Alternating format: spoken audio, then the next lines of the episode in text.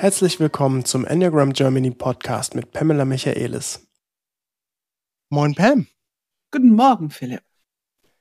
Wir sprechen nach wie vor über das Thema Arbeitswelt und wir haben bereits einen Bauchmenschen gehört über seinen Führungsstil und wie das so sein Team beeinflusst und wie das Enneagramm sein Leben verändert hat als Führungskraft. Dann haben wir einen Herzmensch gehört auch zum gleichen Thema. Und jetzt sind wir total gespannt, weil wir gehen ins Kopfzentrum und haben Anna vor uns. Hallo Anna.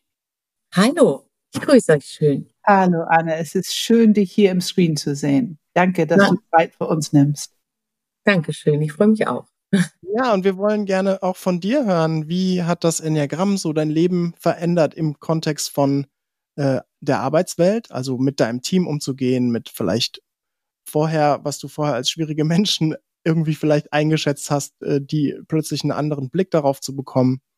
Aber bevor wir das alles tun und natürlich auch deine Kompetenzen und Entwicklungsfelder, je nachdem, wie, wie viel du uns da preisgeben magst, würden wir einmal kurz eine Vorstellung vielleicht. Wer bist du, Anna, und ähm, auch in welchem Enneagrammstil bist du zu Hause? Ja, ähm, ich bin Anna Manser. Ich bin seit 1984 in Halle zu Hause, in Halle an der Saale. Und ich sage vielleicht erstmal, was ich arbeite. Und ähm, das bietet sich ja an, wenn wir hier von Führungskräften sprechen. Ich habe lange Zeit in der sozialpädagogischen Basisarbeit ähm, äh, bin ich tätig gewesen. Ich habe äh, mit sozial benachteiligten Menschen gearbeitet, bin im Streetwork auf der Straße gewesen und habe dann als Familienhelferin äh, in den Familien gearbeitet. Dann habe ich eine Ausbildung zur systemischen Therapeutin gemacht und habe die Arbeit unglaublich geliebt. Also mit Randgruppen, das mochte ich sehr, sehr gerne. Und dann bin ich die ähm, Leiterin ähm, geworden im Jahr 2008 vom Schirmprojekt und das ist so eine ähm, wirklich ein Projekt damals, was für die Menschen ähm, gegründet wurde, die am Rand stehen. Ja, die sind Schulabbrecher, sind dort ähm, hingekommen, Menschen mit Beziehungsabbrüchen, wo es wirklich nicht gut gelang, das Leben selber zu strukturieren, die von Obdachlosigkeit bedroht sind. Und das gibt's auch heute noch. Und in dem Träger bin ich zur Geschäftsführerin ähm, habe ich mich durchgerungen, das zu machen. Das war im Jahr 2020. Und das muss ich jetzt mal kurz dazu sagen. Diese Geschäftsführerrolle, die habe ich ähm, inne, aber als Geschäftsbesorgungsvertrag von einem von einem großen sozialen Träger. Das ist die Stiftung Evangelische Jugendhilfe in Langburg. Dort sind ähm, 1200 Mitarbeiter beschäftigt und von dort aus wird die Jugendwerkstatt die Geschäftsführung übernommen. Also das ist vielleicht nur mal, dass das ähm, mag hier eine Rolle spielen, dass das einmal so ein mittelschwerer Tanker ist in ganz Sachsen-Anhalt, ne? Und dann eine ähm, eine eine soziale äh, ein sozialer Träger hier in Halle, die Hallische Jugendwerkstatt mit 380 Mitarbeitern. Also so in den beiden bin ich zugange und angestellt hauptamtlich, also als dritte Vorständin sozusagen in der äh, Stiftung Evangelische Jugendhilfe. Das nur zur Orientierung, ja, sonst springe ich auch so zwischen den Firmen hin und her. Genau, und mein, aber mein Urgrund, der ist in der Basissozialarbeit ähm, mit den Menschen, die in Vergessenheit geraten. Und da sehe ich das als mein Lebensauftrag, die aus dem Vergessen rauszuholen und mitspielen zu lassen. Ja, dann, warte Philipp, was hattest du mich noch gefragt? Äh, ganz kurz, also ich, ja. ich frage dich gleich noch nur eine, nur zu, dass ich es gut verstanden habe. Ja. Ähm, das heißt, du, du führst tatsächlich 380 Mitarbeiter als Geschäftsführerin?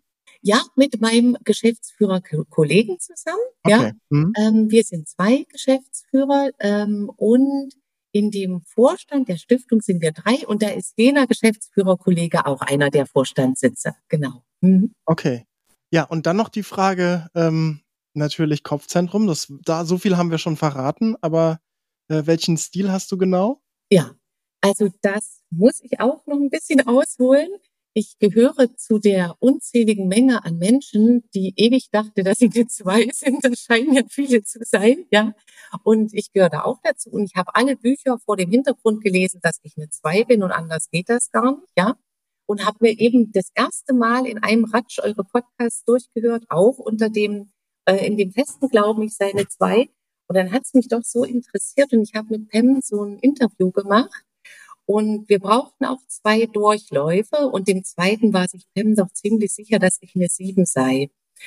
Und ich muss sagen, das hat mich überhaupt nicht glücklich gemacht, weil meine erste Assoziation war, oh, so eine doofe, oberflächliche Sieben willst du doch aber nicht sein. Und habe aber mit Leuten zu tun gehabt, die haben mich beneidet, die haben gesagt, oh, hast du es gut, das ist doch der schönste Stil. Das hat mir jetzt aber wenig genützt, ja, weil ich dachte, nee, oberflächlich, das lasse ich mir nicht anhängen. So, und dann habe ich wirklich eine Weile innerlich gebraucht. Und dann habe ich aber mit viel Wohlwollen und Liebe die Bücher alle nochmal aufgemacht, den ganzen Siebener-Typ nochmal auf mich hin geprüft. Und wenn man nicht nur diese, sage ich mal, ähm, augenscheinlichen Charakteristika nimmt, ja, dann trifft Bewertungen, ganz, die, die Urteile und Bewertungen, ne, ja. Ja, ja, dann trifft da ganz viel zu. Also zum Beispiel, ich muss mal sagen, was ich nie auf mich bezogen hätte, ähm, sich einen Haufen Krempel zu kaufen und nicht genug zu kriegen und 50.000 Sachen gleichzeitig anzufangen und wieder aufzuhören und so. Das hat, hatte ich nicht als, ähm, ähm, als Charakterzug von mir vorher gesehen. Jetzt sehe ich aber, ich muss die nicht ausführen, aber im Kopf habe ich die alle. Das ist ja im Grunde genommen dasselbe. Ne? Ich bringe die nur nicht immer in Aktion, ja. Aber in meinem Schädel ist wirklich viel los. Ja, man kann im Kopf viel unterwegs sein. Ja. Äh, ich möchte einfach hier an dieser Stelle sagen, wie du dich vorgestellt hast, dein Berufsweg, die Arbeit, die du liebst, diese Strahlen, die man an dir wahrnimmt. Also ich muss sagen, äh, ich, ich kann nicht verstehen, dass man denken könnte, das ist eine sieben Oberfläche. Die sind anders unterwegs. Aber wo kommt dieses Wort her? Wo kommt diese, es ist eine Interpretation von einem Enneagrammstil. Damit haben wir leider immer wieder zu tun. Wir müssen es immer wieder aushebeln diese Idee. Aber man hat dir live angesehen, wie gerne du deine Arbeit machst. Ja, und ich glaube, dieses Live-Ansehen war auch dein ähm, damals dein Kriterium, dass auf jeden Fall eine zwei nicht so lange so sprechen würde.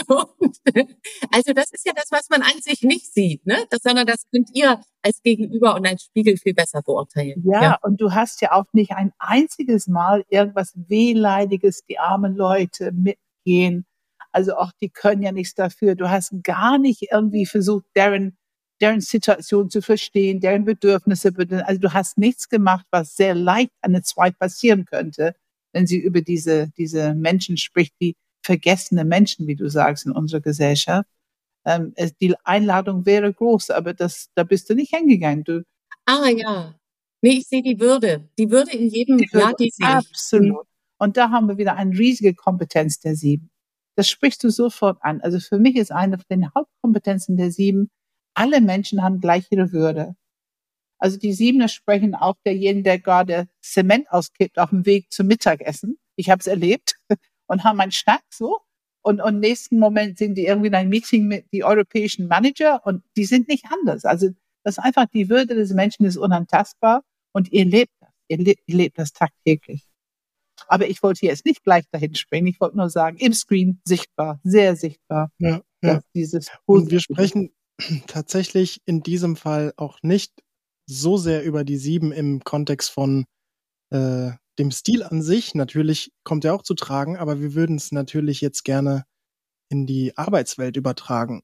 Und jetzt bin ich total gespannt. Wie würdest du denn selbst deinen eigenen Führungsstil beschreiben? Das finde ich erstmal spannend zu hören. Ja, ähm, mein Führungsstil würde ich in jedem Fall als sehr motivierend beschreiben, ja. Und ich habe wirklich, ähm, ich finde das essentiell, was wir tun. Also ähm, sich um die zu kümmern, die von alleine keine Stimme haben. Ja, das halte ich für sehr wesentlich und das ist eine Botschaft, von der ich das Gefühl habe, dass die Leute da gut dahinter stehen können. Und das ist mir auch wichtig. Ja, also ähm, ich möchte, dass wir alle für dasselbe antreten, für dasselbe Ziel. Und ich möchte aber gleichwohl Toleranz denen entgegenbringen, die das kritisch sehen, ja, oder nicht ganz teilen können. Das finde ich auch wichtig, dass die Raum kriegen. Ähm, ich merke, dass die Ansprache dem gegenüber, ähm, der mir gerade gegenübersteht, da kann ich unheimlich flexibel sein, ja. Äh, ich merke, dass ich den Menschen manchmal zu schnell bin. Das sehe ich aber unterdessen am Gesichtsausdruck und sage, soll ich noch mal woanders ansetzen? Das kann ich sehen, ja, wenn die nicht hinterherkommen und weiß jetzt, das liegt daran, dass ich hier ähm, drei Schritte in einen zusammengefasst habe. Ne? Und ich mag es wirklich in Gänze den Einzelkontakt zu den Mitarbeitern zu haben. Und ähm, ich glaube, darüber ähm, arbeite ich auch strategisch und in der Ausrichtung, die ich möchte. Ähm, in dem Fall fällt es mir auch gar nicht so schwer, an der Sache dran zu bleiben. Also ich würde jetzt nicht ein Personalgespräch mit jemandem führen, wo ich unzufrieden bin, was, wie das gerade läuft, ja. Und danach vergessen, dass ich mit dem je gesprochen habe, um nochmal zu fragen, wie ist denn das jetzt weitergegangen, ne? In der Gefahr sehe ich mich nicht so. Ähm, bei einem Menschen bleibe ich dran, aber durchaus in, ähm, wenn ich so Sachen anfange, ähm, die mich begeistern, die ich gerade äh, für dringend erforderlich halte, da brauche ich dann Jünger, die so lieb sind und setzen das fort. Und das ist gerade jetzt in dem Moment nämlich so, ich habe ein großartiges ukrainisches Kaffee angeleiert und jetzt kommen die ganzen Ukrainer und unsere Mitarbeiter und ich sitze hier mit euch, die müssen das nämlich gerade machen, weil ich heute nicht kann. Und, und da brauche ich Menschen, die so nett sind und ich habe am meistens das Gefühl, die machen das echt gerne. Also, weil das mag ich ja. Ich streiche denen dafür echt lieb über den Kopf, weil sie es auch wirklich verdient haben. Das ist eine tolle Leistung, ja, so Sachen aufrechtzuerhalten, verlässlich zu sein. Und ja, das sind im Übrigen auch ein ganz großer Stab meiner Lieblingskollegen, die so verlässlich und ähm, ja, verlässlich sind, ne? Und freundlich Ansprache, mag ich eh gerne. Mhm. Also ich finde, du hast so gut beschrieben, was eine siebener Führungskraft braucht. Du bist ein Motivator, du kannst die Leute gut motivieren und du bist auch ein Bringer von neuen Ideen und hast diese schnelle Energie, etwas sehr schnell umzusetzen. Ich meine, wenn ich höre, Kaffee für die Ukraine ist natürlich mit Sicherheit ein, ein recht neues Projekt. Ähm, du kannst das alles an, anschieben und du kannst gucken, dass das alles irgendwie im Gange kommt. Aber du kannst auch wunderbar, du musst nicht dein Wert und du musst nicht Mittelpunkt sein. Du kannst dann ganz gerne die anderen machen lassen und sozusagen zum nächsten Projekt gehen. Da, da ist große Beweglichkeit drin und da ist natürlich eine Kompetenz, dass noch mehr Ideen umgesetzt werden können, wenn man das Team dahinter hat. Da kommt es drauf an, die das auch für, die mitgehen können, ne, die gut mitgenommen werden. Und ich würde auch sagen, ich höre dich, wie du über deine Leute sprichst. Und ich erlebe das immer wieder mit siebener Führungskräfte. Also mein Team ist mehr als mein Team. Die Menschen sind wichtig und, und ich habe diese Gabe, was Kopfmenschen schon allgemein ein bisschen haben, so ein bisschen Family daraus zu machen, so ein Team auf Augenhöhe, wo wir alle ein bisschen umeinander kümmern, wo Loyalität eine große Rolle spielt, sich gegenseitig umeinander kümmern. Also das ist einfach ich merke eine Gabe, die viel ausgeprägter ist im Kopfzentrum. Und die Siebener sind da, glaube ich, ganz besonders fürsorglich für ihr Team.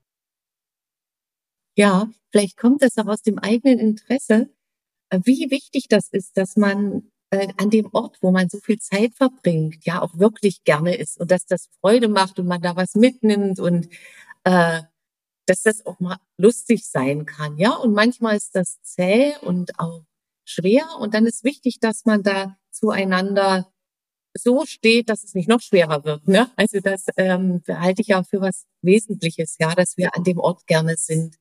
Oh. Und dafür bin ich auch verantwortlich. Die, die können ja auch woanders hingehen, ne? Und ich hätte gerne, sie tun es nicht.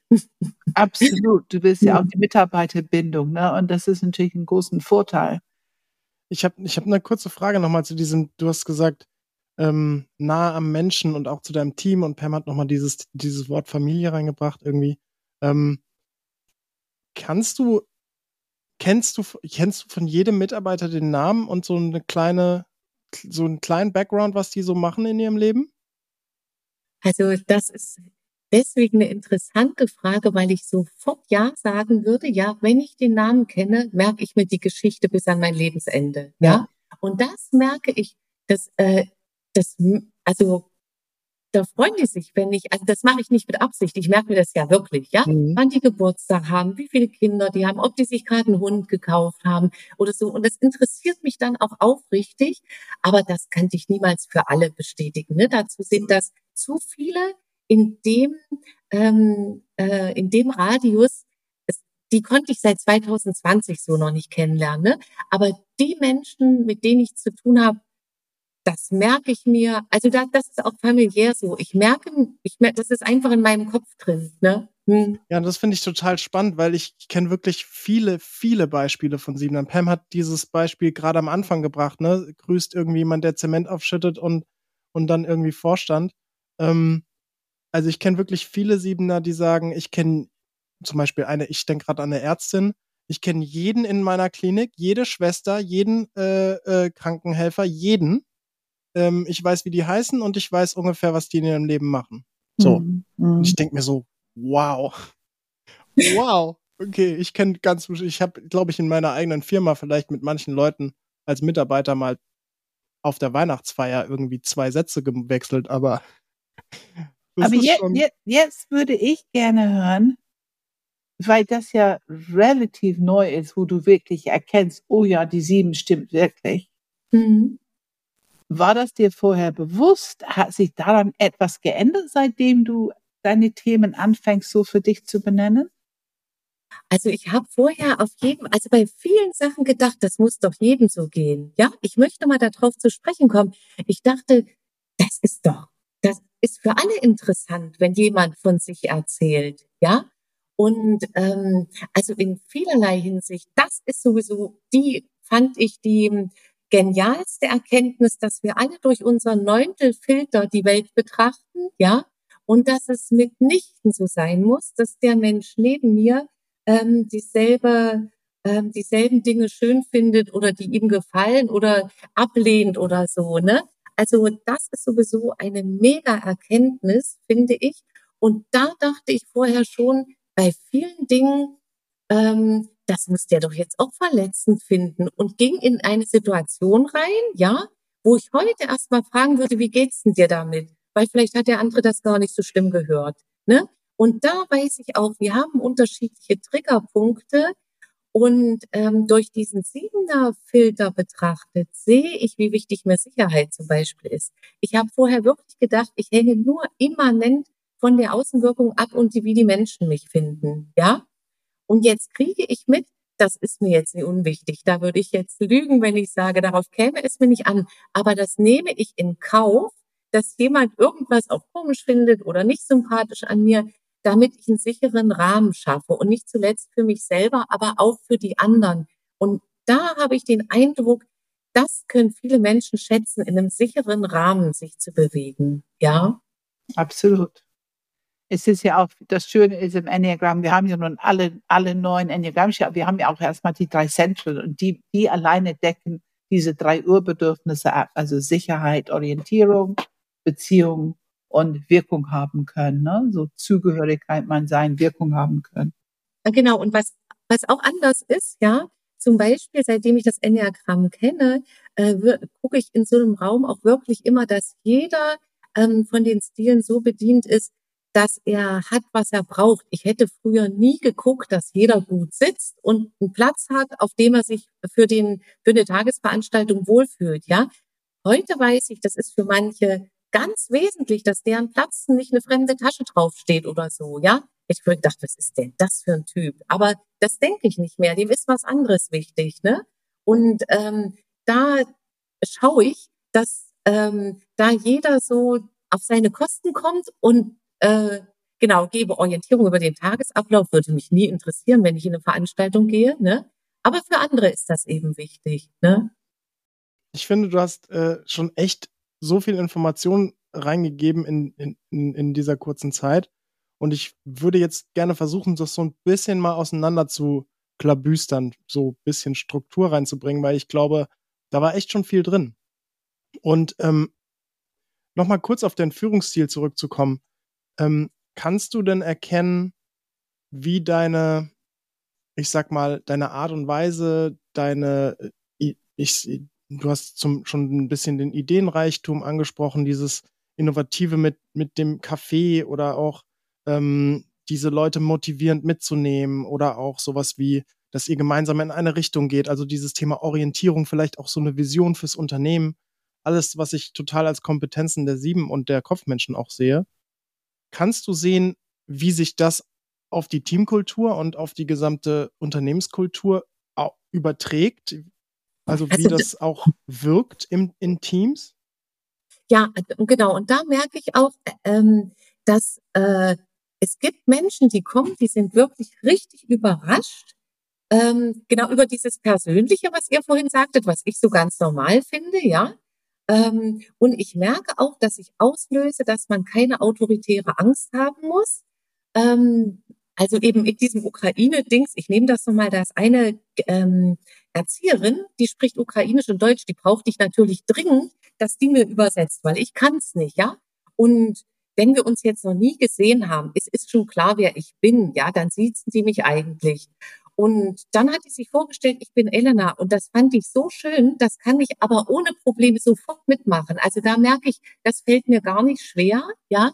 Und, ähm, und ich krieg schon mit, wenn es mir drauf ankommt, dann wird das auch registriert. Also dass, ähm, dass mir das jetzt wichtig ist und dass ich da gerne hätte, dass wir das zusammen machen. Und vielleicht mag das jetzt nicht jeder, aber ich möchte das gerne, ja.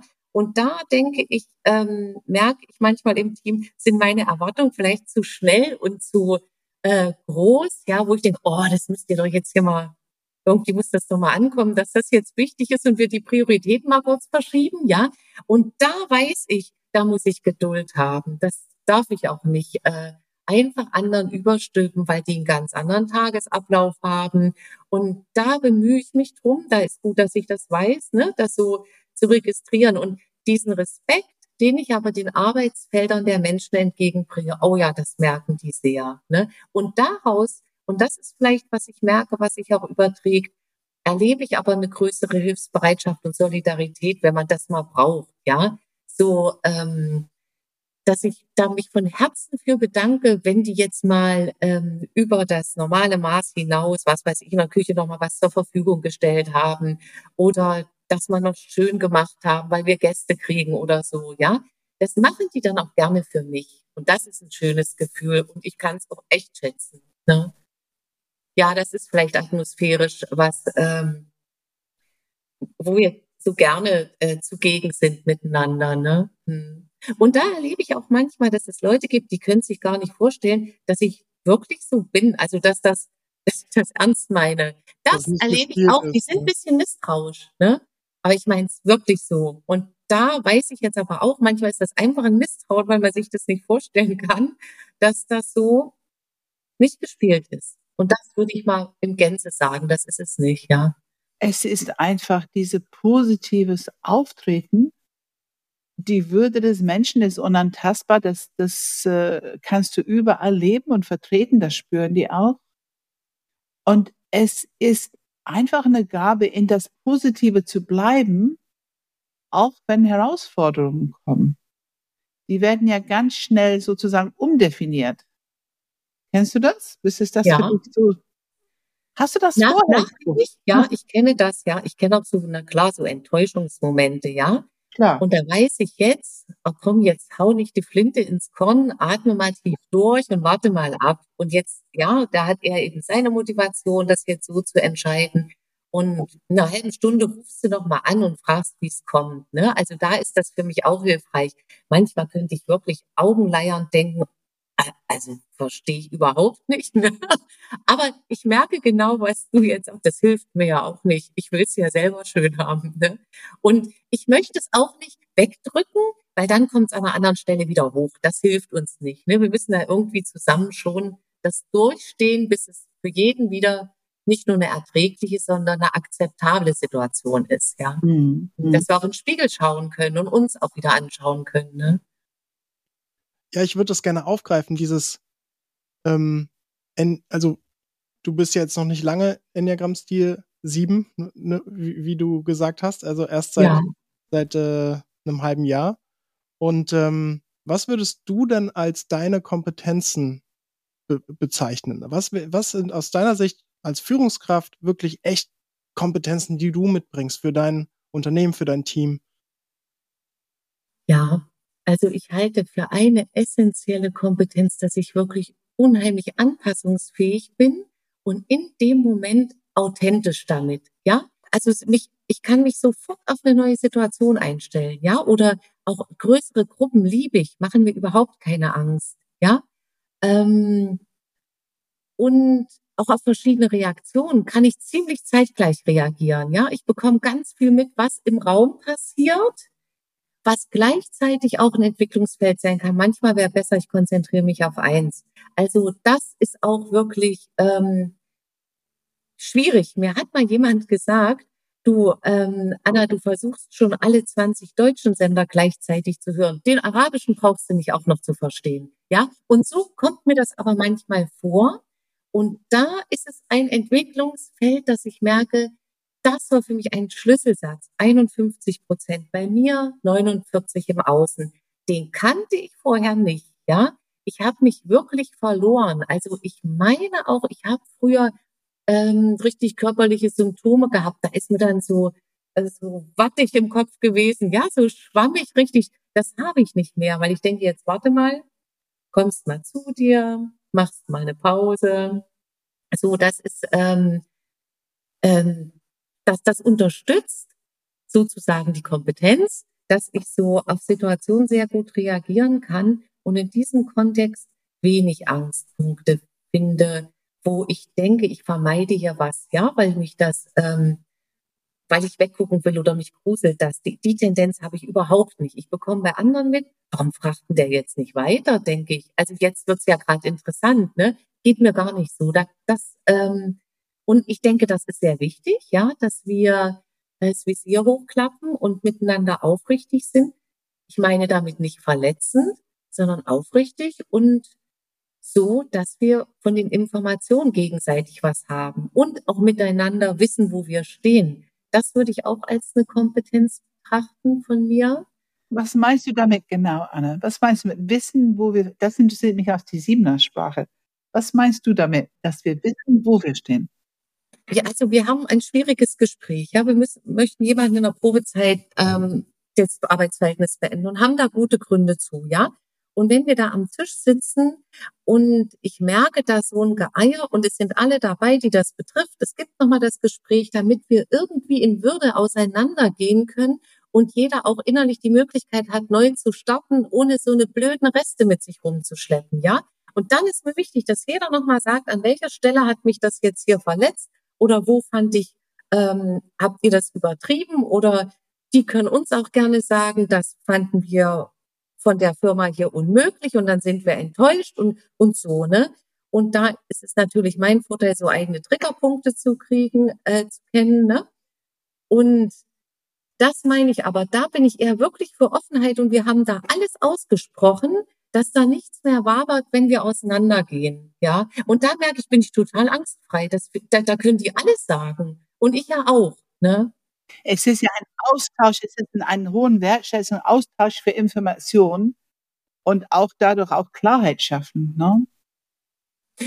Genau, ja, Klarheit ist mir wichtig. Eben auch was mich betrifft. Und da merke ich eben die Gefahr. Das ist so ein Entwicklungsfeld, dass ich brauche tatsächlich Sicherheit. Ich komme total ins Schwimmen, wenn ich eine Situation gar nicht überschätzen, äh, einschätzen kann.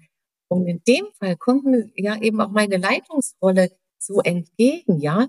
Ich kann da ziemlich, in den meisten Fällen sitze ich nicht im Plenum, sondern im Podium und habe somit auch ein bisschen die Regie darüber, in welchem Stil wir hier miteinander was machen. Und das ist schön für mich, ja. Ich würde niemals einen ausnutzen oder hier da ähm, irgendeine Macht ausspielen. Also das liegt mir völlig fern, das ist gar nicht in meinem Interesse. Aber ich kann die Atmosphäre vorgeben, ja. Und die ist möglichst wenig Ironie, ernst nehmen, ausreden lassen, so und, und das merke ich, das tut mir gut, wenn ich das bestimmen darf, ja. Und was machst du in einer solchen Situation, wo du gerade Klarheit schaffst? Also neben dieser Situation, jemand ist in der Probezeit und oder auch man muss auch mal einen Mitarbeiter gehen lassen, auch aus anderen Einlass. Was machst du in der Situation, wenn es emotional wird? Weil das ist ja das, wo wir, wir sagen, im Kopfzentrum ist es schwierig mit den Emotionen. Was machst du, wenn es emotional wird? Wie gehst du damit um? Erstmal nicht wahrnehmen. Ja, wirklich berührt mich das jetzt? Ähm, ist das jetzt ein Vorwurf, der mich triggert? Zum Beispiel habe ich jetzt ähm, eben wurde in diesem Zusammenhang gesagt, ähm, wir haben von der Firma mehr Menschlichkeit erwartet. Da wusste ich, da springe ich an. Ja, und das kann ja gemeint gewesen sein, wie auch immer. Ne? Die hat auch ihre Gründe gehabt, das zu nennen. Aber ich weiß, warte mal, das gehst du nicht drauf ein, weil da wirst du ungerecht, dass das ähm, würde völlig ähm, überpesen, was ich da drauf zu sagen hätte. Aber ich gucke lieber mal, warum das mich so antriggert. Ja, wenn das emotional wird, dann werde ich ganz ruhig, dann gehe ich in den Hintergrund, verschwinde hinter meiner Person. Da kann ich wirklich sagen, das tut mir jetzt leid, wollen wir warten, können Sie noch sprechen? Ich bin da total pragmatisch und dennoch immer in Würde. Also körperliche Reaktionen machen mir gar keine Sorge, aber die ziehen mich nicht mit rein. In, eher so gar nicht, ne? Ist ja mhm. auch die große Gabe des Kopfzentrums, einen gewissen, einen gewissen Abstand halten zu können. Ne? Also man kann ja. in eine Beobachterrolle gehen und trotzdem objektiv Fragen stellen und sich verhalten. Aber dieses, es schafft ein bisschen Sicherheit durch ein bisschen Distanz, dass ich nicht hineingezogen werden in die Emotionalität. Genau, also bei Trauer und Angst ist das leichter für mich. Ja, bei Wut kriege ich manchmal selber Angst und das weiß ich auch. Ja, da also ähm, aus irgendeinem Grund da springe ich anders an, da gehe ich anders in Hab-Acht-Stellung. Ne? Ähm, aber das weiß ich dann auch. Dann äußere ich den Satz. Also wenn wir jetzt hier so weiterreden, dann wird mir das unheimlich. Das kann ich sagen. Ja. ja, ja. Mhm. und dann stoppt es. Ja, ja. Ich kann auch sagen, und jetzt ist mal Schluss. Aber das weiß ich, seitdem ich diese, dieses Achter mit die, äh, gehört habe, wie den das auch gut tut. Man zeigt körperlich, jetzt mal Stopp hier. Jetzt mal nicht weiter an der Stelle. Und das wird nicht als Angriff gewertet, sondern auch so, auch so meint ich das. Ne? ja, da würde ich gerne noch, noch mal kurz reingehen. Also bei deinem Entwicklungsfeld oder bei dem Thema, ich mach's immer in Anführungsstrichen, schwierige Menschen bleiben. Ja. Ähm, was ich erlebe, wir kannten uns ja tatsächlich vorher nicht. Pam kannte dich, aber wir kannten uns ja nicht live.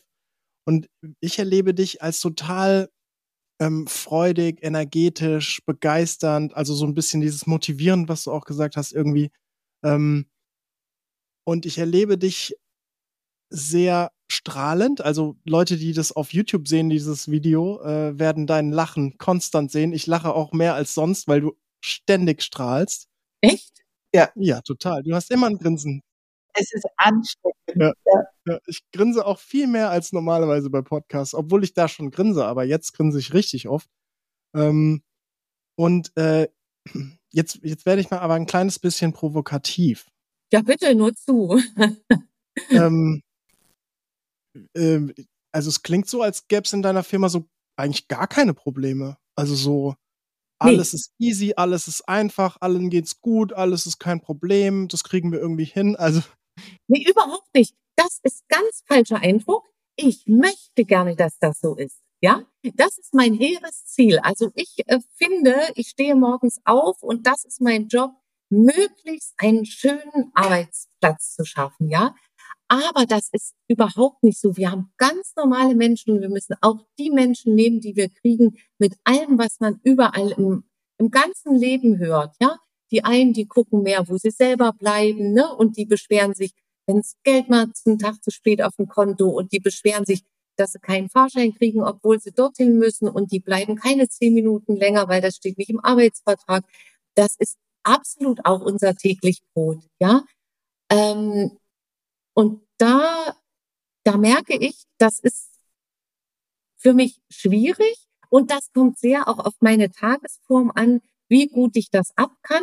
Aber immer häufiger sage ich so, warte mal, jetzt ist ja deine Arbeit, ja, und hier bist du nicht im Urlaub. Und dann bemühe ich mich da ernstnehmend, entweder was entgegenzuhalten oder manchmal muss ich auch einen Hörer auflegen, sagt, dann musst du das jetzt eben so machen, wenn du das für dich vertreten kannst und verantworten kannst, dann musst du jetzt es war mal schön hier nach Hause und deiner Katze Antibiotikum geben und kannst eben nicht bleiben zur Dienstberatung. So, das ist jetzt deine Entscheidung, ja. Aber das durchaus zu hören, dass ich das nicht mag, ja. Was mich selber hemmt, dass man noch als Entwicklungsfeld, das ist so eine, wenn Menschen sehr, sehr starke Bedenkenträger sind, schon diese Formulierung, ja. Ich gebe zu bedenken. Das regt mich auch in der Politik auf. Da denke ich, was soll ich denn damit jetzt? Also entweder ja, also alles klar. Und nun machen wir drei Schritte zurück.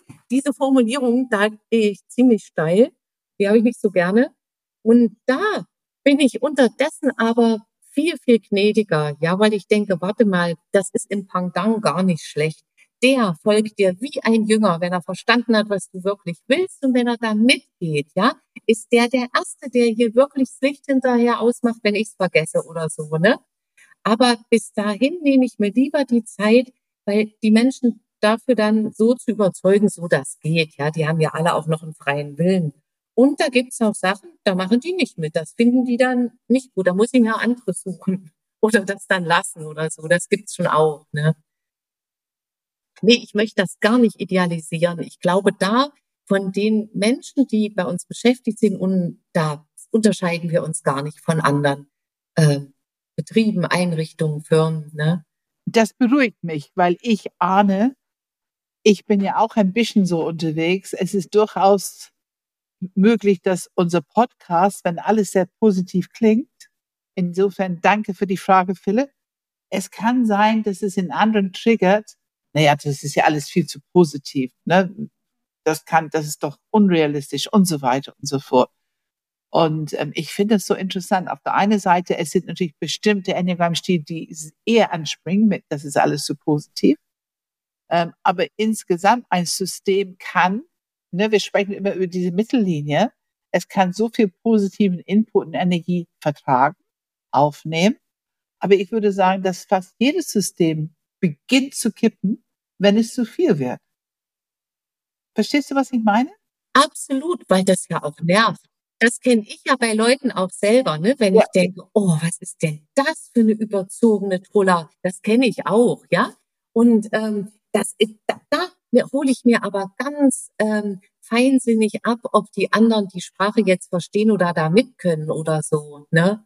Ja, ähm, also ich finde das, ja, aber vielleicht passt das genau auch zur sieben. Es ist eben mein Wunsch, das ist mein Traum, dass wir alle gerne da zusammen sind. Und ich kann das mit Sicherheit nicht von jedem sagen. Wir haben auch einen Betriebsrat, der ist auch nicht immer der Meinung wie die Geschäftsführung oder der Vorstand. Und dann gibt's da auch Themen, wo wir uns auch nicht einig sind oder ne. Ähm, manchmal empfinden wir auch ähm, die Kollegen zu fordernd oder so, ne? Und da muss man sich da einigen einfach. Und da würde ich nie mich wegducken oder das auch nicht negieren. Ne? Das halte ich aber für das normale Geschäft im Alltag. Ne? Hm. Und es ist auch die Aufgabe von einer Führungskraft, es ist die Aufgabe als Geschäftsleitung, genau diese Unebenheiten zu halten. Ne? Wie du sagst, gehört zum Alltag. Es ist die Aufgabe zu halten. Wie gehst du damit um, wenn jemand anders dir sagt, falls es mal vorkommt, das ist mir heute zu positiv oder das siehst du zu positiv oder ich bin damit, weil das ist ja, der Entwicklungsfeld entsteht daraus, dann das, was ein bisschen unangenehm ist, eventuell zu spät zu sehen oder nicht benennen zu wollen oder zu redefinieren, wenn andere es benennen.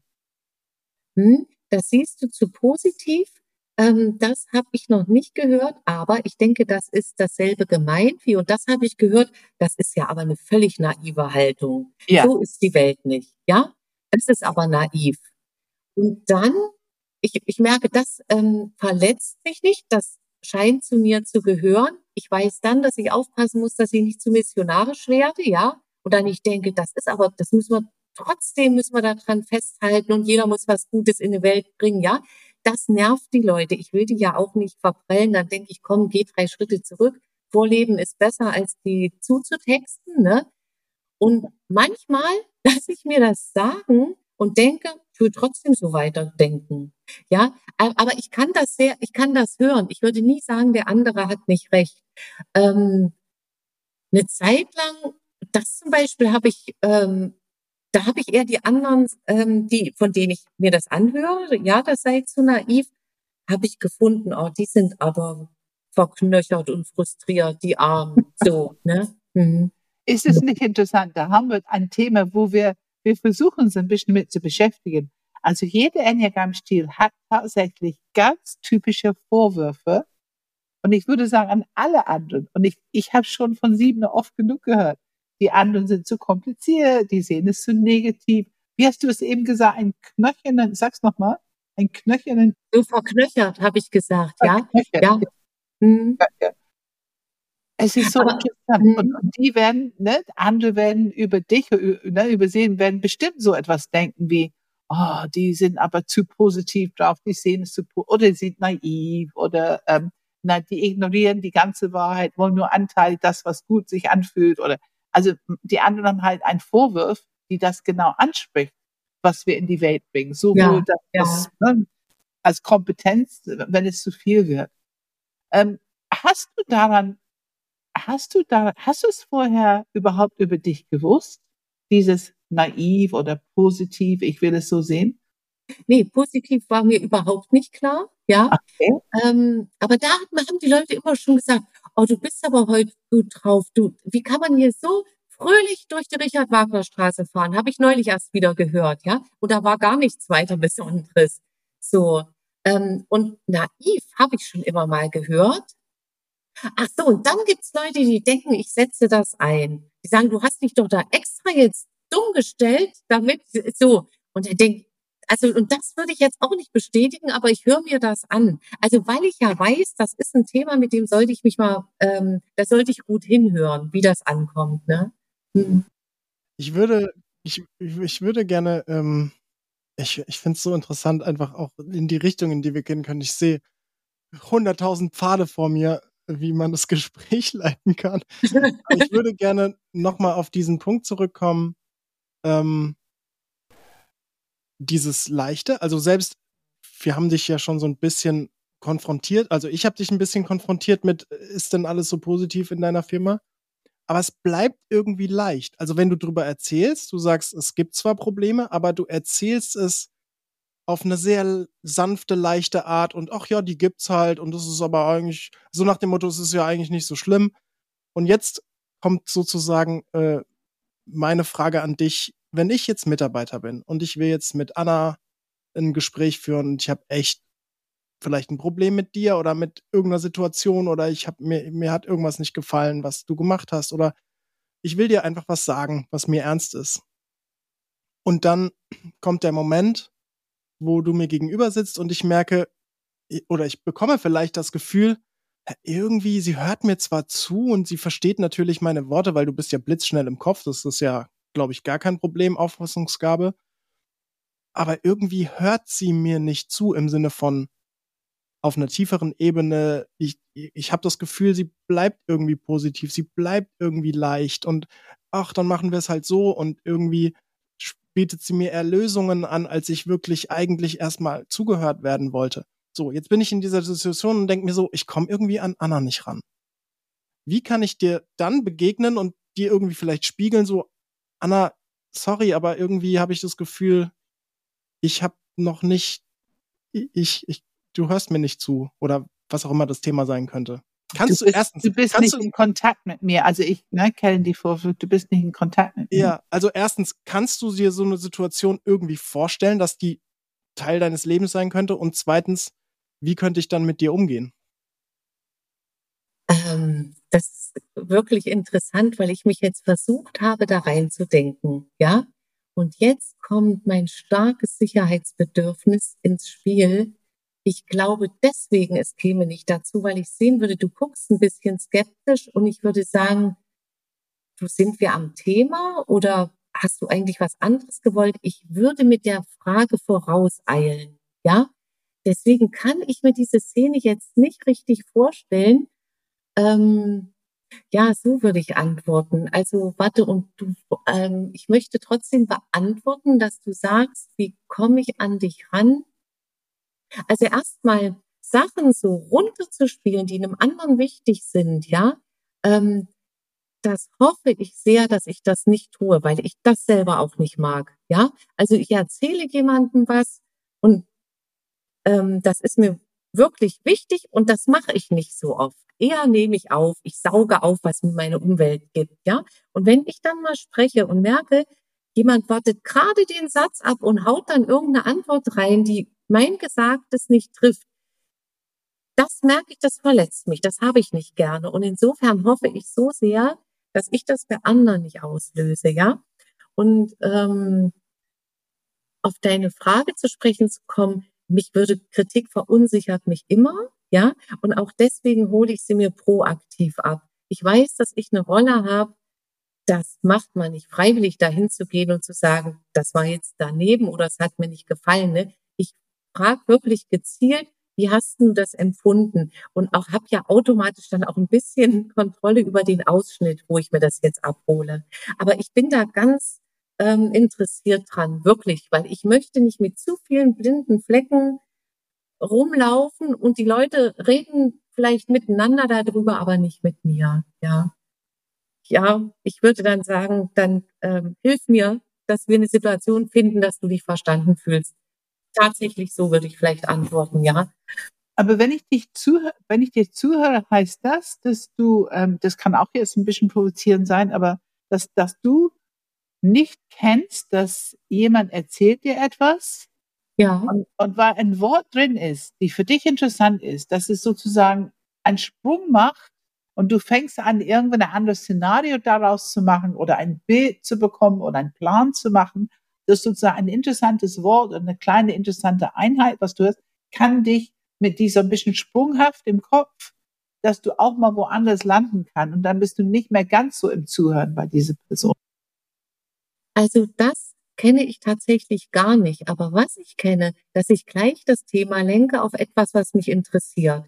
Also jetzt, wir bleiben mal bei der Szene. Philipp kommt mit diesem Anliegen und jetzt nehmen wir mal an, der sagt, oh, du hast hier nur mit halbem Ohr hingehört, ich habe mir den Rechner hier gekauft, ich mache hier das alles und das, das Thema interessiert dich nicht, ja. Da hätte ich wirklich mehr Lust, nicht über den Rechner und wie er das jetzt besser hinkriegt zu sprechen, sondern lieber, was hat denn dich jetzt daran geärgert? Also was, was haben ich jetzt? Also ich würde auf die zwischenmenschliche Ebene gehen, weil die mich viel mehr interessiert als dieser Rechnerkram, ja? Und das mag sein, dass ich da mag ich bis hin zur Mani bis hin zu manipulieren, gucken, dass das Thema mich äh, interessiert und dann bin ich 100 Prozent präsent, 120, ja? ja. Ja, ja. Und da steuere ich, das stimmt. Aber ja. innen drin jemand redet und ich schweife ab, das, das ähm, kann ich jedenfalls für mich nicht bestätigen. Vielleicht würden das andere anders sagen, ja. Also es ist auf jeden Fall normalerweise eher ein Entwicklungsfeld für die Siebener. Das also wirklich gut zuhören ist, ist, ist eine Entwicklung. Wir würden benennen das als Entwicklungsfeld. Aber natürlich, was du ansprichst, dass wir lenken können durch Interesse und Fragen und, und einfach gucken, wo das Feld interessanter wird für uns. Das ist natürlich auch ein also ich finde es super, dass du das erkennst, dass du das tust. Ähm, und ja, das sind einfach die Dinge, wir müssen es erkennen und für uns benennen, um überhaupt eine Chance zu haben, zumindest nochmal hinzugucken, ist es jetzt gut, das zu machen oder nicht? Es ist ja auch eine Kompetenz. Ja, eine, aber ich, ich habe noch was, was keine Kompetenz ist. Nochmal, Philipp kommt, regt sich mit dem Rechner berechtigterweise auf, ja, und sagt jetzt noch dazu, das ist nicht datenschutzkonform. Oh, da würde ich nie fragen, hm, was müssen wir da machen, dass das datenschutzkonform ist, sondern würde ich sagen, oh, kannst du es irgendwie machen, dass das dann wieder geht? Oder aber mich würden niemals die Richtlinien interessieren. Da brauche ich immer andere, die die durchlesen, ja, weil da würde ich sogar mal sagen, ja, ich habe es mir angeguckt und habe es gar nicht angeguckt. Ich, also so, ja, bei solchen Sachen kenne ich das schon, dass ich einfach mir was anderes suche als das, wo da müsste man mich in Vakuum abgeschlossenen Raum sperren und mich dann, dass ich, wenn ich nur das als Literatur dann hätte. ja, das ist so gemein, weil das ist immer dieses gängige Thema dafür, ne? Aber ähm, also das nochmal, da könnte ich bestimmt total rumeiern. Bitte halt's mir vom Hals. Und dann trinken wir Kaffee und reden über dein Gestüt oder was. Und das höre ich mir dann wieder an. Ne? Mhm. Habt ihr das gut aufgeteilt im Vorstand, dass, dass äh, du diese Aufgaben nicht bekommst? Ja, wir sind da immer wieder am Aushandeln und ich sage dann gerne dem Datenschützer, passen Sie mal auf, Sie haben jetzt drei Monate nicht geliefert, wir brauchen das jetzt endlich auf unserer Homepage. Das würde ich machen, aber ich wüsste nie, was wir da brauchen. Ja. ja, ja. Mhm. Aber ich finde es spannend, also man hört schon diese Tendenz. Also ich finde auch, ne, wie eng wieder Kompetenz und Entwicklungsfeld beieinander sind. Also diese Tendenz, diese Begeisterung, diese, diese Faszination, dieses Innovative irgendwie, ähm, was dich interessiert und, und, und meistens wird es ja bei sieben total weitergedacht. Also es bleibt ja nicht bei, oh, das interessiert mich, und, sondern es interessiert mich und der Kopf geht richtig in die, in die Höhe und, und macht, genau. macht was total Innovatives draus. Ähm, und gleichzeitig kommt es dann zu dem Thema, an bestimmten Stellen, wo es halt nicht ganz so interessant ist, fühlt man sich dann gerade als sieben natürlich irgendwie limitiert und äh, festgenagelt und ähm, jetzt wird's mal halt langweiliger und nicht ganz so spaßig. Und man merkt direkt, wie du es schaffst, vielleicht durch Delegieren oder vielleicht durch irgendwie äh, Hals mir vom Hals oder wir machen doch irgendwie was Schöneres oder sprechen über was anderes. ähm, man, man hört deine Strategie, wie du damit gut irgendwie doch nicht so viel dann zu tun haben musst, sozusagen.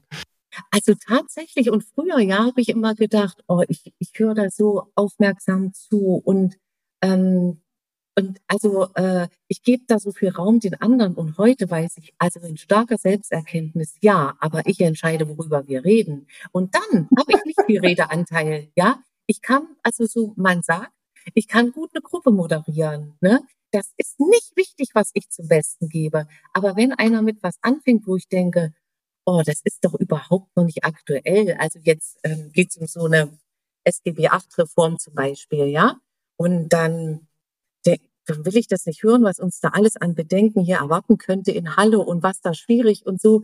Und dann sage ich, haltet ihr das jetzt für wichtig? Und dann warte ich so lange mit der Antwort, bis das ein paar andere auch noch nicht allzu wichtig finden. Und dann sage ich, wollen wir mal lieber zu aktuellen Sachen. Ich würde die nie vorgeben. Die haben immer die, das Gefühl, es ist hier total demokratisch entschieden. Ich verschwinde völlig hinter dem Thema.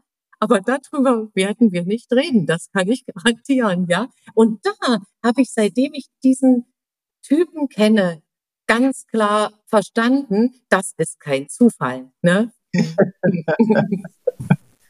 Das heißt, weil ich bin immer so interessiert, diese Schnittstelle zwischen ähm, die Kompetenzen und Entwicklungsfelder. Also ihr seid ja nun mal innovativ und Ideen und das Thema interessant, Interesse, auch Fragen stellen, Themen sozusagen auf fruchtbaren Boden bringen, wo alle ja. überreden können, wo ein ordentlichen Brainstorming, Austausch stattfindet, auch die Freiheit zu geben, dass ein echtes Brainstorming stattfindet. Das könnt ihr wirklich richtig gut.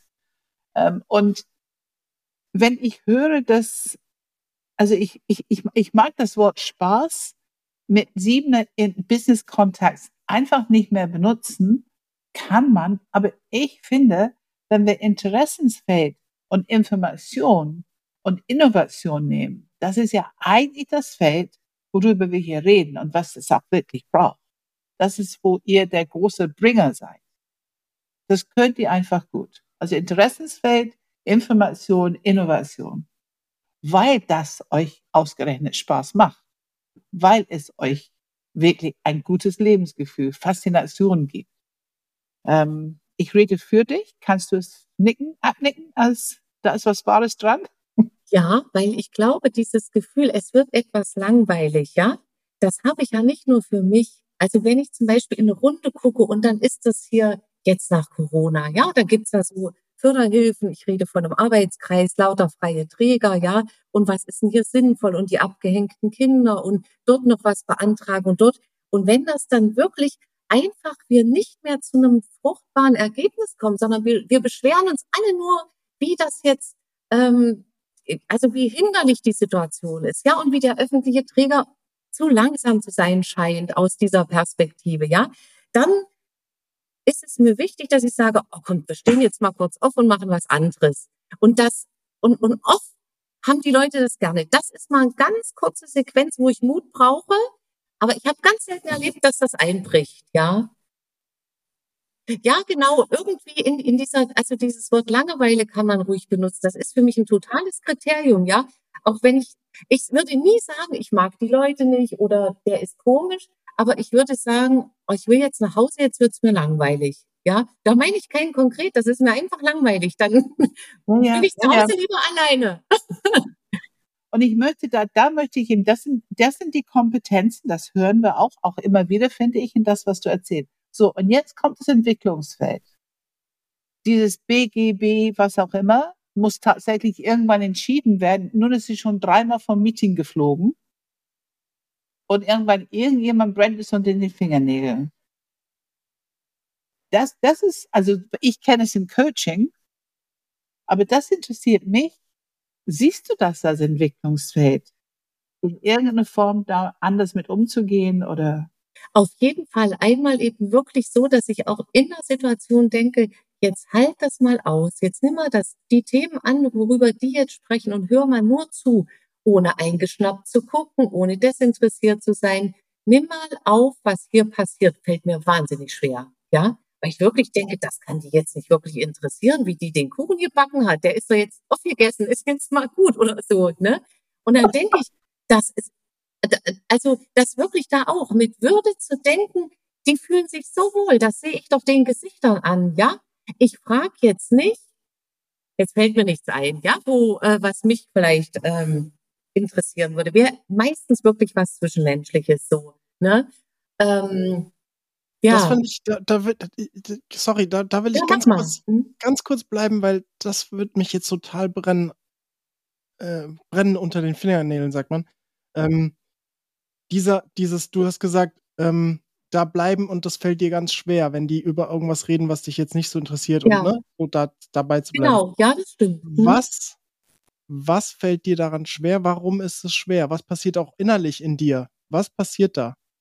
Das beobachte ich gerade.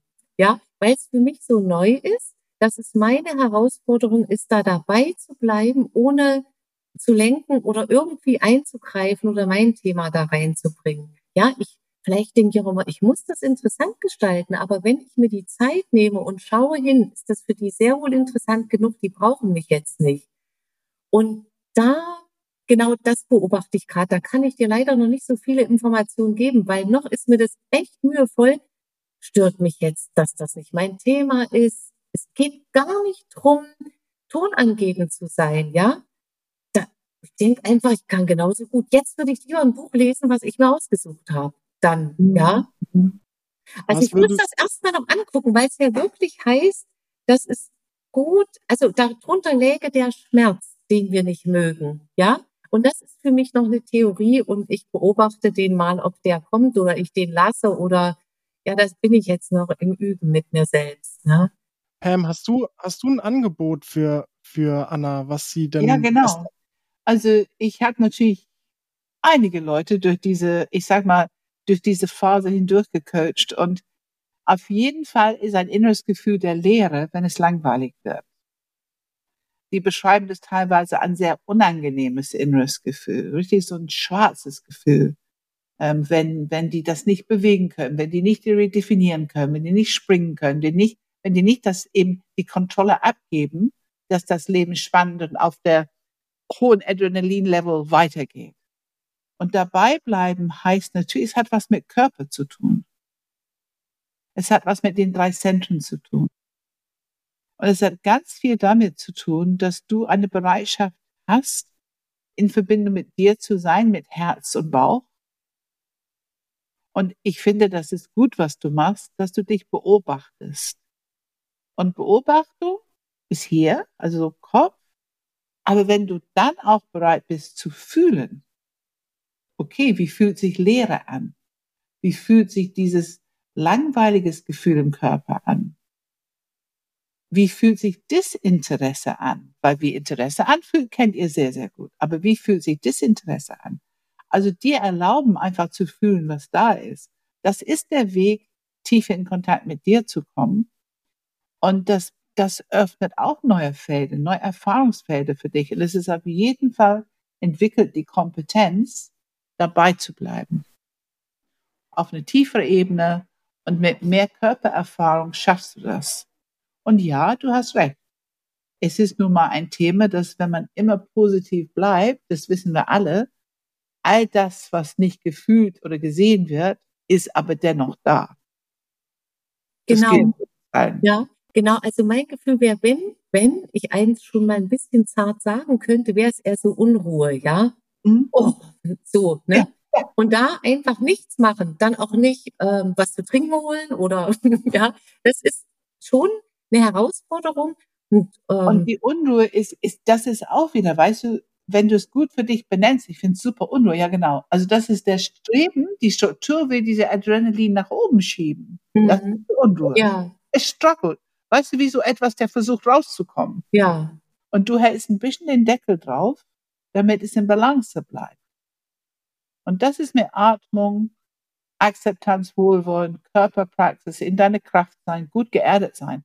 Körper, gut geerdet sein, hilft dir sehr dabei. Und es limitiert dich nicht. Der Glaubenssatz ist, es ist limitierend. Kannst du das damit anfangen? Ja, ähm, ganz genau, ja. Ich würde mich ja dann ergeben. Und ja. dem, was die anderen vorgeben. Also, und ich weiß ja, dass das de facto nicht so ist. Bei mir ist dieses Gefühl da. Und das macht auch eben unsicher. Ne? Ich merke, dass ich das gerne ähm, selber steuern würde. Aber es passiert nichts Schlimmes. Und das ist eigentlich dies, was mir daran auch wirklich äh, Freude macht und meine nötige Sicherheit gibt, ja. Kannst du locker lassen und einfach mal abwarten. Ne? Das gelingt nicht immer, ja, aber das ist ja eigentlich ein schönes Wissen. Ne? Hm. Und diese Atmung, Akzeptanz und Wohlwollen hilft dir sehr dabei. Ja. Du brauchst ja diese Akzeptanz für dich, dass es gerade so ist. Ja, ich spüre Unruhe. Für mich fühlt sich das an wie, was ist das? ich fühle mich ergeben. Also wenn ich die ergebe, heißt, ist es demütigend oder was ist das? Was bedeutet das für dich? Nee, überhaupt nicht demütigend. Oh, ich, naja, dann erzählt ihr, dann höre ich. so, ne? Ich ergebe mich der Situation, Pam. Ich, ich, ähm, ich, ich ja. Hm. Nee, nee, ich weiß, was du meinst. Ich aber wehre ich mich nicht. Hm. hm. Aber ich hätte was Interessantes zu erzählen, ne? Also, und ich, ich könnte das. Ja, ja. Hm. ja, ja. Genau. Ja, ja. Ja, und man kann sich nicht vorstellen, dass man was gewinnt, aber man gewinnt was an. Ich kann dir ja. versprechen, es lohnt sich. Also es ist ein bisschen dunklen Tunnel, die man durchgeht, aber es lohnt sich. Es öffnet mehr Möglichkeiten, mehr Erfahrungswelten. Also es ist, es, es fühlt sich limitierend an, aber wenn man durchgeht, am Ende ist viel mehr Freiheit und es, man erkennt dann, dass das vorher eigentlich limitierend war. Das glaube ich euch, wirklich. Also es, ähm, ja, ja. Philipp, sorry, ich habe ich hab ja, weitergeredet. Alles gut, ich wollte, ich wollte nur äh, ein Wort noch in den Raum bringen, das noch nicht genannt wurde, aber je mehr du über ähm, ich, ich will irgendwie auch kontrollieren, in welche Richtung es geht und so, dieses Wort nicht fremdbestimmt werden. Mhm. Ähm, das ist bei Kopfmenschen ein besonders großes Thema. Mhm. Und ich finde, man hört es auch so ein bisschen, ne? So, dann, dann, redet ihr halt über die Themen, die ihr halt gut findet. Ja. ja. Fühlst du dich denn, wenn es sozusagen nicht deine Richtung einnimmt und vielleicht die, sagen wir mal einfach, dieses Ding mit dem Kaffee, hätte, ihr hättet keine Zeit gehabt, äh, keiner hätte es umsetzen können. Ähm, fühlst du dich fremdbestimmt und wie vermeidest du fremdbestimmt werden?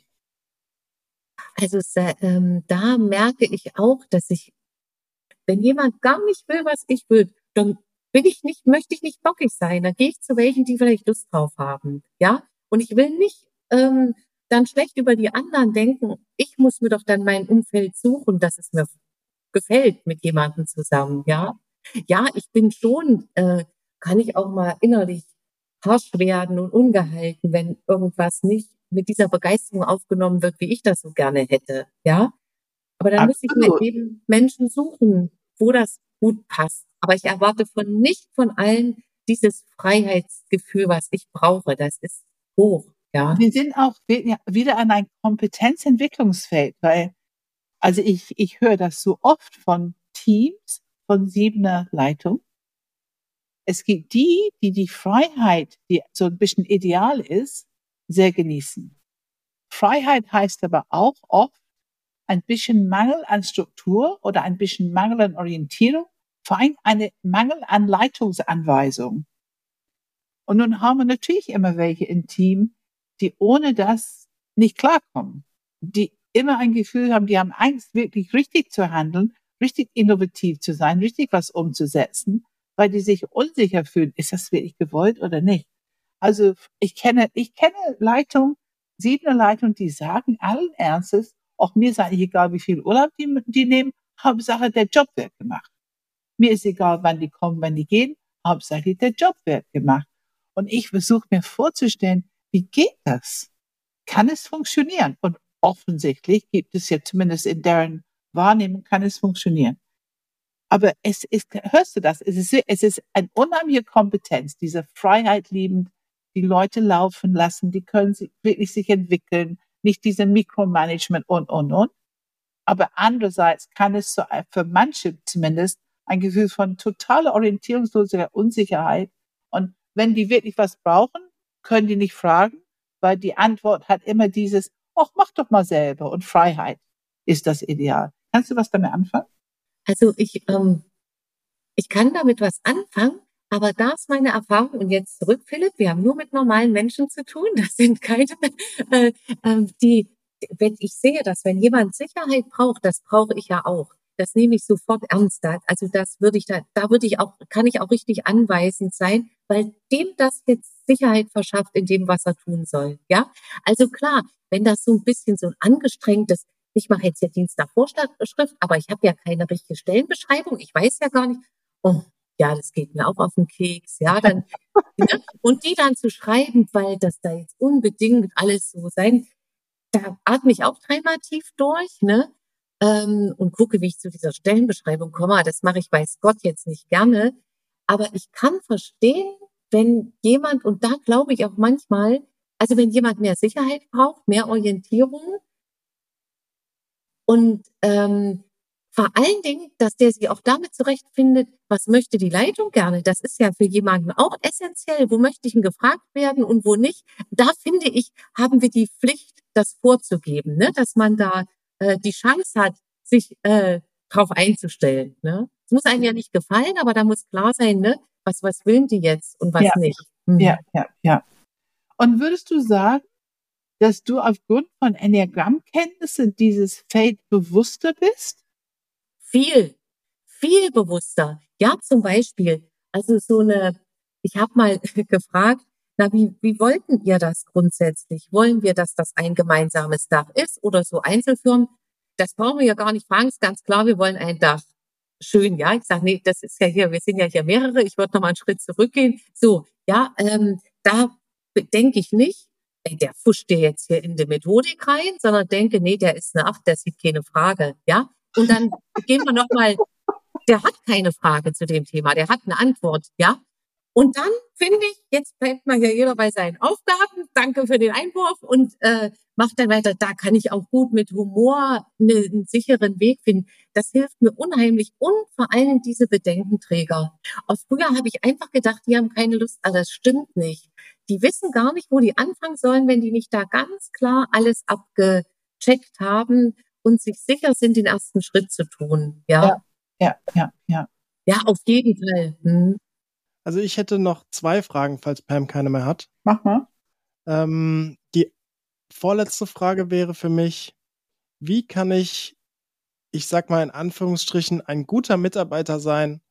Wie äh, spreche ich dich an, dass du dich total irgendwie ähm, gesehen fühlst, dass du denkst, oh ja, super, so läuft's ja gut, ähm, äh, irgendwie, also wie kann ich dir, wie kann ich dich sozusagen als Führungskraft gut erreichen, dass ich auch machen kann, in, in dem Sinne, äh, was ich mir vorstelle oder meine Idee äh, umsetzen und so weiter?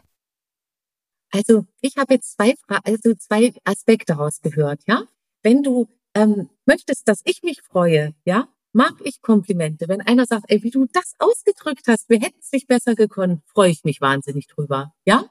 Und das andere, wie man mich anspricht, ich glaube, das ist echt einfach, ganz einfach. Schreibst du mir eine Mail, ich wollte mal darüber reden oder wie findest du, wenn wir das und das machen? Würde ich sagen, kommst du morgen vorbei, dann erzählst du mir mal, was du da vorhast. Liebe ich ja, finde ich ja schön, wenn das so ist, ja. Also auch, ähm, wenn ich jemandem sage, das ist ihnen richtig gut gelungen, ähm, dann ist ähm, und, und der freut sich drüber, da frage ich immer noch mal, wie kommt es denn, dass sie das Talent entwickeln können? Und ich merke mir, wo der seine Ausbildung gemacht hat, als ja, wenn er mir das sagt. Und ich merke, dass Menschen sehr gerne auf so die Fragen antworten und mich interessieren sie ja zum Glück. Ja, insofern ist das, glaube ich, ganz einfach. Ich überlege gerade, ich möchte mal beantworten, wo man mich richtig überreden müsste. Ja, wenn einer will, dass ich mit drauf gucke, welcher Leasingvertrag der bessere ist. Also sowas. Das ist echt fies. Da würde ich sagen, oh, wer kann das noch besser einschätzen? So, ja.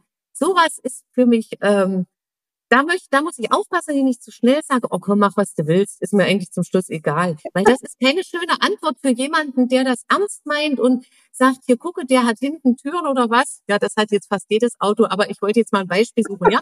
An dem ist der Vorteil gleich das Navi drinne, der kann das, den müssten wir in Stuttgart abholen, der steht gleich um der Ecke und ich denke, will sich auch nicht, fahr los, hol dir, was du willst, ja. Aber das ist eben nicht die Antwort, die der andere braucht in dem Moment, ne? Und da stimmt das, da bemühe ich mich zu sagen, wie könnte ich dir da jetzt zur Entscheidung verhelfen, ja. Da würde ich sehr gerne ein kleines Rahmen drum machen. Entwicklung für eine siebener Führungskraft. Vielleicht in jüngeren Jahren, mach doch, was du willst oder hol, was du willst, entscheide selber. Entwicklung, oh, ich weiß, dass die Frage ernst gemeint ist und dass die tatsächlich von mir auch eine Antwort haben möchte und dass ich zumindest die Frage ähm, dementsprechend würdige. Das ist schon Entwicklung. Ne? Das ist schon, man muss es nur wissen über sich, dass man ein Tick zu viel Freiheit gibt, man einfach sagt, entscheide selber. Es ist nicht nur Freiheit geben, es ist ein bisschen wegdelegieren von, was tatsächlich die eigene Verantwortlichkeiten ist. Aber das merkt man nicht. Wenn die siebene Struktur unter, frei unterwegs ist, merkt man das ja nicht. das fühlt sich auch gut gemeint an, zu sagen, mach doch, was du willst. Ja. Ja, aber es ist Verantwortung abgeben, was eigentlich ja. in meinen Aufgabenbereich gehört. Ja. Das stimmt ja. ganz genau. Ja. ja, ja, ja, ja. Ja, danke. Und die letzte Frage, die ich hätte, jetzt bist du natürlich ja auch noch nicht so, du bist, glaube ich, länger mit dem Enneagramm unterwegs, aber zumindest noch nicht so lange als sieben. Äh, trotzdem frage ich dich, was würdest du sagen, ich formuliere es vielleicht leicht um, was würdest du sagen, hat dir bis jetzt am meisten geholfen auf deinem Weg als Führungskraft, als Enneagramm-Stil 7 mit, ähm, ja, mit Mitarbeitern, mit was auch immer schwierigen Situationen? Was würdest du auch anderen empfehlen, was sie dann vielleicht für sich gut mitnehmen können oder reflektieren können? Ähm, ich muss eine Rückfrage stellen. Meinst du jetzt speziell im Kopfzentrum oder grundsätzlich? Nee, äh, nee, tatsächlich für dich als mit dem Enneagramm als Stil 7. Also was hat, wo, wo hast du für dich schon irgendwelche, wo es Klick gemacht hat? Oder? Diese blitzschnelle Auffassungsgabe wirklich als Geschenk zu empfinden, ja, dass ich tatsächlich äh, mehrere Sachen gleichzeitig mit Freundlichkeit, Zugewandtheit und totaler Präsenz kann. Ja, also wenn andere sagen, komm doch erst mal an und zieh die Jacke aus, denke ich, ich stehe doch schon in der Tür. Also ich brauche jetzt hier nicht mehr lange, wir können loslegen. So, ja. Das nützt mir. Dann merke ich eben in Rückmeldung immer wieder, was habe ich für ein Glück, dass ich, dass, dass das echt ist, dass ich jetzt da Lust drauf habe, dass wir das machen. Ja, wenn die äh, so, das merke ich, ist ein totales Geschenk, weil das für andere schön ist. Die würden sich nie als Ballast empfinden oder dass sie mich stören. Das finde ich gut, dass offensichtlich dieses Gefühl entsteht. Und ähm, unbedingt finde ich wichtig zu wissen, dass es eher so eine Reflexion bleibt. 51 Prozent bei euch, 49 nach außen, nach hinten raus hat man viel mehr davon, als wenn man alles gibt und auf der Überholspur vorbei donnert. Lieber bei sich bleiben und innerlich sich auch nochmal so eine andere Antwort abzuholen als diese schnelle Reaktion aus dem Kopf, ja. Abwarten, bisschen gucken, ob ich das jetzt wirklich sagen will und ob das hier gut hinpasst. So, das würde ich, finde ich auch ganz essentiell, weil da würde ich auch die Erfahrung weitergeben. Unsere Worte werden viel mehr auf die Goldwaage gelegt als bei anderen. Und andere Leute machen noch viel mehr Bedeutung da rein. Ja, also ich möchte nicht, dass mir oft passiert, dass ich sagen muss, was, das habe ich gesagt? Das kann ich mich gar nicht mehr erinnern. Das ist nicht gut, nicht als Führungskraft, ja, weil die Menschen sich dran orientieren und in dieser Verantwortung sollten wir sein. Und dann ist es manchmal wichtiger, ähm, etwas langsamer zu gehen und dafür alle mitzunehmen, als mit dem Kopf durch die Wand. Ne? Und ja, wichtig ist, dass man guckt, wo der Letzte bleibt, ja. Hm. Und sich immer mal umzudrehen, nicht nur nach vorne zu stolpern. Genau. Das würde ich weitergeben. Das hört sich wie eine sehr gute Anleitung für eine Sieben, für eine siebener Führungskraft. Anna, vielen, vielen, vielen Dank. Ja, danke. Gerne, Dankeschön. Das war ein schönes Interview. Ja, wenn ihr vielleicht auch eine siebener Führungskraft als bei euch im, im Team habt oder in eurer Firma und äh, vielleicht etwas Neues gelernt habt oder wenn ihr eine sieben seid, die sich vielleicht irgendwie gar nicht so richtig damit identifizieren kann und total andere Themen hat, dann sind wir total interessiert. Bitte schickt eine E-Mail an podcast.enneagramgermany.de.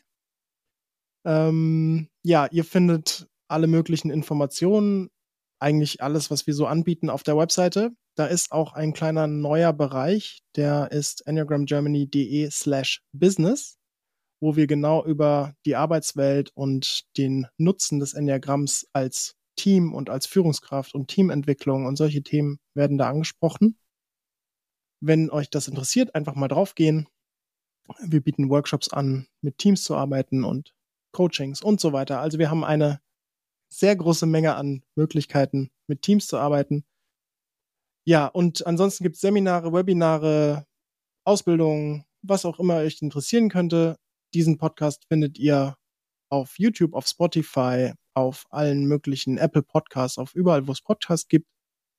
Und ähm, ja, ich glaube, das war's erstmal. Aber ah, wir haben noch einen Premium-Podcast, wo wir tatsächlich auch alle neuen Stile einmal durchgegangen sind. Da werden wir dann, da vergleichen wir so ein bisschen die, wir stellen eine Frage allen neuen Enneagramm-Stilen und dann hören wir direkt hintereinander, was sagt als Antwort die 1, 2, 3, 4, 5 und so weiter dazu. Auch ein spannendes Projekt. Ja, und dann kommen wir zum Standard. Pam, was steht an? Ja, wir sind jetzt ähm, im Sommer und wir gehen auf die Beziehungsbausteine zu im Juli in Göttingen, wo wir uns mit den Beziehungsstilen und die Kommunikationsstilen und die Abwehrmechanismen von den neun unterschiedlichen Enneagrammstilen beschäftigen werden.